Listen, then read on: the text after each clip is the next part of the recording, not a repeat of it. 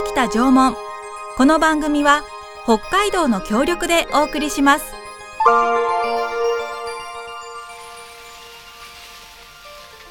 私たちが暮らすこの北海道には1万年も前から縄文人が暮らしていました豊かな自然に囲まれて森では木の実や山菜を取ったり鹿の狩りをしたり海や川では鮭やホタテなどの魚介類を取って食べていました自然の一員として争いもなく仲良く暮らしていたのです。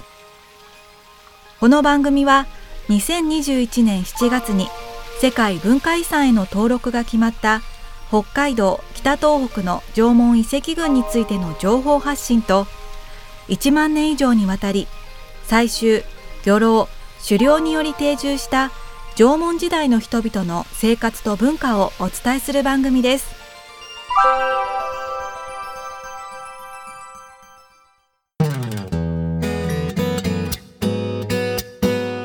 こんにちは。北海道縄文世界遺産推進室の阿部千春です。三角山放送局の渡辺のぞみです。今日の北北縄文はゲストをお迎えしてお送りいたします。ドニワ部代表の種田あずささんです。種田さんこんにちは。こんにちは。今日はよろしくお願いいたします。よろしくお願いいたします。あの北北縄文初のゲストさんとそうですね。いうことになりますけれども、はい、よろしくお願いいたします。お願いいたします。あのもともと安倍先生とドニワ部さんって何かこうつながりとかってあったりしましたか？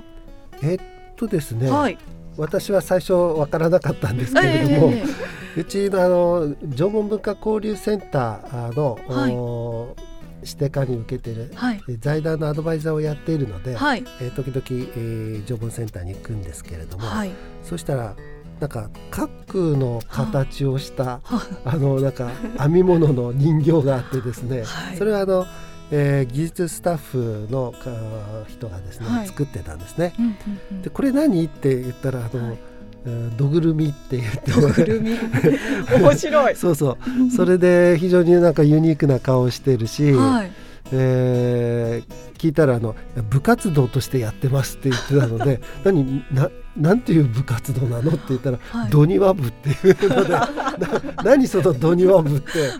あの埴輪でもないし土偶でもないし、っていうところから、あのドニワ部という存在があるっていうことはが分かったんですよね。そう今日もその、どぐるみさんをお持ちいただいてますよね、はい、今日は一人じゃ心細いのでどぐるみちゃんを連れて来ました。来ました。可愛いです。お洋服も着てますね、うん、はい。これがあの安倍先生初めてそうそうそう。でその、はい、あの技術スタッフの人が、はい、このドニワ部のメンバーだったんですよ。そうなんですか。そうだったんです。そうかそうか、はいはい、じゃあそういうところから、はいはい、えー、あとイベントとかでもねあの、うんうん、あったりとかっていうところですよね。そうですね。非常に活躍してるんですよね。うん、本当に有名人ですよ。はい、種田さん、ね。何をおっしゃいます？そんなあのドニワ部さんなんですけれども、あのいつからどんな活動されてるんですか、種田さん？えー、ドニワ部として発足したのがですね、はい、2015年の秋から10月から始めたっていうことになってまして今年で6年目ですかね。とりあえずなんか好きなメンバーだけが集まって4人で始まったんですが、うん、はいなんかグッズを作ったり、はいはい、なんかイベントやったりなんかそんなことをわいわい楽しくやっている、そうですね。あの 縄文のイベントがあっていくと、はい、あの必ずと言って そうなんですよね。あまた会いましたねという感じでやってもらってます、はい、そうなんですね。あのお名前がすごくユニークなドニワ部っていうことなんですが、はい、これどんな意味ですか？もう安倍先生がおっしゃった通り、はい、土偶と埴輪でドニワなんですよ。もうどっちも可愛いよねっていうところから始まって、はい、あのドニワ部っていう名前でどっちもめでていこうっていう気持ちであのやっています。そうですか。あの最初4名で立ち上げたっていうところだったんですけれども、はい、なんかきっかけはどういうところだったんですか？完全にあの友達同士の雑談から始まって、はい、あの道具って可愛いよねみたいな話からあのでも埴輪も結構可愛いよね。であの じゃあなんかもう部活作っちゃうみたいなそれぐらいのなんか軽い気持ちで始めたので、まさかなんかこんな風に安倍先生と一緒にラジオに出る日が来るとは全くあの想像もしていないぐらい、はい、本当に軽い気持ちで始めました。あじゃあもともとそういうこう縄文とか、まあ、土偶とか埴輪とかに興味はあった、はいそうですね。興味はあったんですけど、うん、何も分から分かってなかったのであの、どんなものがあるとかっていうのも全然知らなくて、ええ、とりあえずまあ可愛いのがあるらしいよぐらいの勢いで始めちゃったので、はい、最初はもうネットであの道具可愛いとかっていうキーワードで 検索しながらどんなのあるんだろうみたいな感じであのグッズを作るためにいろいろ調べて、はい、そうしてるうちになんかい。ろんなとこでいろんな道具が出てるんだなっていうのが分かってくると、だんだんもっと面白くなってきて、はい、そんな感じでハマっていきました。たんですね、はい、じゃあもともとその可愛いから入ったってことなんですね。そうですね。もう完全に形ありきで、はい、なるほど。だからこのどぐるみも、い、ろんなその道具のグッズあるけれども、すごく可愛いんですよね。可愛いですよね。そう。そっか、はい、もう見た目から入ってます。はい、なるほど、そこを最初に追求したのね。なんですよ。はい。そうかそうか。そうですか。あの皆さんいろんなねあのドニワ部に入ってこられる方いらっしゃると思うんですけれども、はい、きっかけってどんなところなんですか？皆さん本当なんかいろいろなんですよね、はい、あの単純に埴輪好き。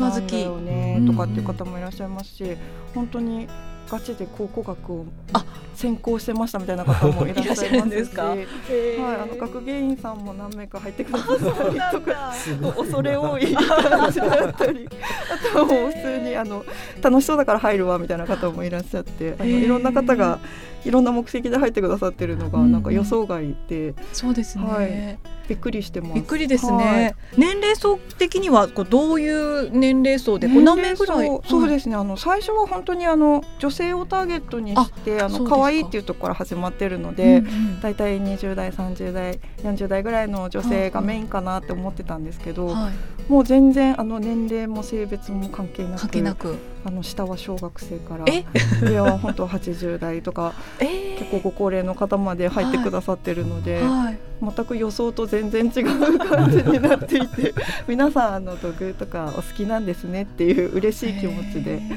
はい、やっぱりデザインがいいからそうですね。だからねやっぱりみんなこう好きになっちゃう、好きになっちゃいますよね。ありがたいですね、うん、なんか可愛いねって感じで見てくれると。携帯のストラップに、はい、あの土ぐるみがついてるのを持ってる人を見るとなんか嬉しくなる、ほっこりしますよね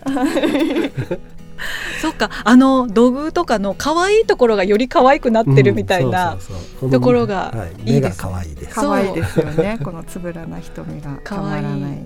ね、そうなんですよ。あの人数としては部員は何名ぐらいいらっしゃいます？今ですね、二百二名になりました。すごいですね。はい。二百二名。皆さんでお会いする機会みたいなのはなかなかなかなかなくて。どっかで交流会できたらいいなと思うんですが、うん、北海道に限らず全国にいらっしゃるので、はい、なかなかお会いすることが難しい状態でどっかでオンラインでもできたらいいなと思ってるんですけど、うん、そうですね、まあ、こういう時代ですしね、そうですね。そうですか。あとドニワ部ちょっと気になるっていう方もいると思うんですけど、はい、入部したい方はどうすればいいんですか？ドニワ部のホームページに、はい、あのお申し込みフォームがありましてドニワ部で検索していただくと、はい、あの出てきますので、入部はこちらみたいなとこから あの入っていただければと思いますのでぜひチェックしてみてください。わ、かりました。あの活動としては、はい。どんな感じなんですか？今ですね、どうしてもあのこのご時世で、メインとしてあのイベントの開催ですとか、うん、あのグッズ販売などがメインになってたんですけれども、うんうんうん、それがなかなかちょっと難しい部分があって、はい、今は、えーと、YouTube のあの動画配信をしたりですとか、うんね、あとはネットでお買い物もできるようにオンラインショップもあったりして、うん、そんな感じで活動させていただいてるんですけど、あとじわじわとイベントに出店もさせていただいてるので、うんうん、お会いできる機会もあるかなと思います。わかりました。あの種田さんはもともとデザインをやっておられたんですよね。そうなんです。だからこの道具グッズっていうかね、はい、縄文グッズの中ではね、はい、秀逸なんですよね。そうですね。いろんなまあね缶バッジもそうだし、はがきだとかいろいろコースターとか、はい、今日も持ってきてもらってますけども、はい、みんなあのデザインがすごく素敵です、ね、素敵ですよね。可、う、愛、ん、いんですよ。ありがとうございます。カラフルで、うん、すごく素敵で、あの色がついていないっていうか、その土偶もこうカラフルにしたりだとか、はい、っていうしてますよね。そうですね。そういうのもありますね。ありますよね。そうだ。これこのなんだろう。この誰でもかけると土偶になれる。遮光器土偶になれる。おしゃれメガネと呼んでる商品があるんですが、本当にメガネの形して、これは受けますよ。受けますね。そうそうそう。あのドイツ考古学研究所で、あの縄文の映画を作ったんですよ。ドイツでね縄文の映画を作ったんですよ。そうなんですよ。そしたらこのえっと遮光器道具のメガネ。をかけて登場してもらいました。わずか1秒にも満たない ぐらいなんですけど、あのたまたまあのセンターにお邪魔してる時に撮影のクルーの方がいらして。面白がってくださって撮ってくれたのが 採用されるっていうこうミラクルが起きまして。すごいですね。映画デビューしちゃったんですね。デビューしちゃいました。すごい。あのーえー、ベルリンで、はい、えー、プレミア公開をしたんですけどそうしたらやっぱり あそこそのシーンでできてわー湧き ましたから。そうなんですあの世界にデビューをしたす。ごいですね。すごい可愛くてですね、うん、あのちょっとキラキラもついてたりとかそうですね。キラキラついてたり、ね、これ子供たちも喜ぶんじゃないでしょうか、ね、このキラキラをつけるワークショップとかもやってたりするので、はい、お子様にも大人の方にも人気がありますね。いやこうワークショップとかもやられながらこう縄文のグッズとかをこう広めたりとかしていらっしゃるって感じですよね。そうですね。ね。なんか私ももともと何もわからない素人なので、うん、素人目線からあの、うん、縄文って面白いよっていうのをなんかこう伝えていけたらいいなと思って、うん、まずは形から入るっていうのも まあ一つの手段かなと思って。あの縄文そのものに、はい、興味があなかったっていうかね、はい、知らなくても、はい、デザインとしてあのこれ惹かれて、はい、でなんだろうってだんだん縄文にこうはまっていくっていうパターンも出てくるあるんですね。ぜひ一つの道として。ね、確立していきたいなと思って。そうですね。デザインとしてすごくいいので、ね。はいそうか、ということでですね実はもうあっという間にお時間なんですけれども またねあの次回以降来週以降もお話伺おうと思っておりますけれども、はい、その前に先生あのイベントがあるということで。そうそう。はい。えっ、ー、とですね明日、はい、12月4日ですけれども、はい、えー、グランドホテルで、うん、えー、登録、えー、世界遺産登録の記念として、はい、えー、世界遺産登録記念フォーラムというのを、えー、開催します。2時から5時までとなっておりまして、はい、えー、YouTube でも参加できますけれども、はい。はい、えー、北海道庁のホームページを見ていただければわかるかなと思いますので、うん、ぜひいらしてください。はい。えーと、先生はコーディネーターの方で、ねはい、進行の方でご参加ということですが、はい、い。ろいろとこうテーマを設けてですね、はい、えー、講演が行われますので。そうですね、はい、あのー、もしあの参加ということであれば、はい。えー、縄文世界遺産推進室の方に連絡をいただければと思います。わかりました。電話番号は011 204 5168です。わかりました。12月4日明日。明日です、えー、開催ということで、はい、ぜひ皆さん YouTube でも参加できますのでご検討いただければなと思います。よろしくお願いします、えー、よろしくお願いいたします。ということでドニワ部代表の種田あずささんとお送りしてきました。あの来週もご出演いただきますので種田さん引き続きよろしくお願いします。ありがとうございました。ありがとうございました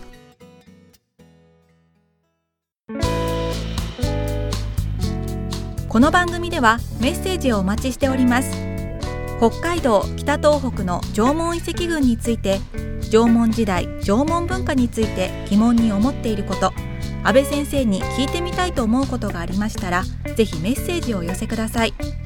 メールはリクエストアットマーク三角山 .co.jp ファックスは札幌011-640-3331お手紙おはがきは郵便番号063-0841札幌市西区八軒一条西一丁目二の五。三角山放送局までお願いします。次回もお楽しみに。北北縄文この番組は北海道の協力でお送りしました。